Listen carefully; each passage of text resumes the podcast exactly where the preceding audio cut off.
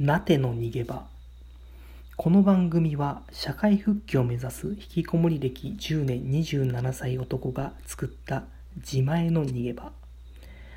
リスナーの皆さんの小さな逃げ場になることを目指します。さあ今回も始まりましたなての逃げ場。今回もお題チャレンジしていきたいと思います。今回のお題チャレンジは命の次に大事なもの財布と携帯です。財布と携帯になってしまうんでしょうけどクレジットカードかあとはいやクレジットカード持ってには銀行の ATM のカードとかになってしまうんですそんな人生終わりだろうっていう話なんですよね。もう地震とか起こった時にあ自分の命と財布とクレジットカードみたいなまあそういうのはまあ当たり前だと思うんですけどなんか他にねなんか自分の大切なものあるといいですよね。家族とか友達友情努力勝利ジャンプですね。完全に。みたいな風になんかあればいいなと思うんですけども。でも漫画本ということも結構あるんじゃないですか。ジャン友情努力勝利。まあまあジャンプに限らずサンデーマガジン。まあ、他のいろんなジャンルの漫画。でも例えば地震が起こったとして漫画。まあ、鬼滅の刃だったら多分二十数巻で終わりますけど、こち亀とかあったらやばいですからね、本棚ごと持ってかなきゃいけないみたいな、命どころの騒ぎじゃねえよみたいな、本棚もう倒れてるしみたいな話になっちゃうので、難しいと思うんですけど、あ、水、水命の次に大事じゃないですか、水。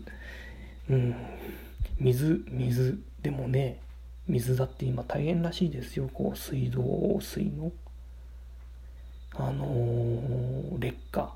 全国的な水道管の劣化。でまあ一時期あったじゃないですか。水道民営化みたいな。もう今なんか法案通ったのかよくわかんないんですけど立ち消えになったのかちょっとどうかわかんないんですけど。なんかあったらしいですね。でまあそういう政治ネタはちょっと置いときまして命の次に大事なもの。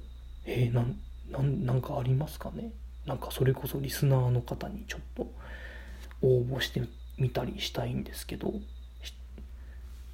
まあどうやって応募、なんかアカウント外に作るのかな？ちょそれもわかんない。ちょっと調べてやってみたいと思うんですけど、命の次に大事なものを、俺の場合、僕の場合、命の次に大事なものを、あ、でもスマホが大事ですね。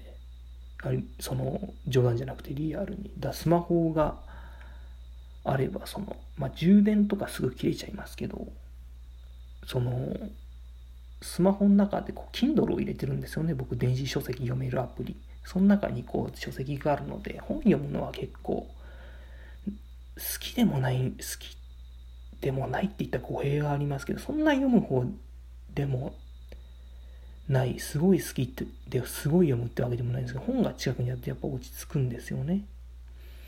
そういう風な感じでまああると落ち着くから、まあ、スマホはあるとやっぱ助かる。でも命の次に大事なものスマホっていうどうですか友達？自分の周りに命の次に大事なもの友達がスマホをつったら俺じゃねえのかよって言いたくなりますよね。お前じゃねえよって帰ってきたらちょっと悲しいですけど。でも命の次に大事なものなんか考えていきたいですよね。なんか命の次にワイヤレスイヤホンとかも結構大事だな。今結構新しく買ってワイヤレスイヤホンとかも大事なんだけど、命の次に大事なものね。なんかいいのパッと出したいですよね。なんかこうああいやそれ大事じゃんみたいな。塩。いやいやいやいやいや塩って。塩はない命の水塩。砂糖みりん。酒、うん、さしすせそみたいな話。日本の調味料みたいな話になっちゃいました。あれ1対1対1はね混ぜてねなんかとりあえずやると何でもうまくなるんで一人暮らし始めた若かりの大学生とかやってみたらいいと思うんですけどいいと思うんですけども。何でしょうね命の次に大事なもの。全然答えが出ない。え？もうまあまあバーもう今災害が起こりましたと。火事です。地震ですってなった時にもう何を持っていくか。あでもその話にしちゃうのから余計分かんなくなっちゃうのか。じゃあそのあよかった。地震があっても災害があってもこれは失わなかったよかったっていうものなんかそういう時に初めて日常いやちょっと寒いな日常まあでも日常も大事かもしれませんよね今だってね。あのー、東日本大震災で被災された方とかまだ未だに故郷に帰れない方も多いはずですしね。何でしょうね命の次に大事なもの。うんでも漫画とかでも実はいいのか？ね？漫画とか？だって自分が好きなものじゃないですか。だったらねその避難所でそれを読んでそれをまあ何週も読んでれば時間も潰せるしまあそんなこと言ってる場合じゃないでしょうけど本当の避難所って。からまあ何でしょうね。漫画だったら。漫画だったら僕はやっぱ平野浩太っていう漫画家さんがすごい好きでしてね。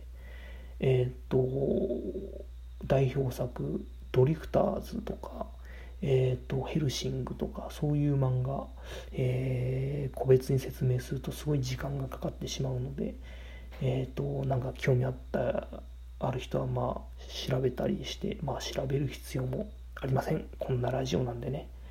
そんな気持ちで聞いてほしくありません。というわけで、えーと、そういう2つの漫画が好きなんでね。それ持っていくかあとまあヒストリエっていう漫画も捨てがたいですね。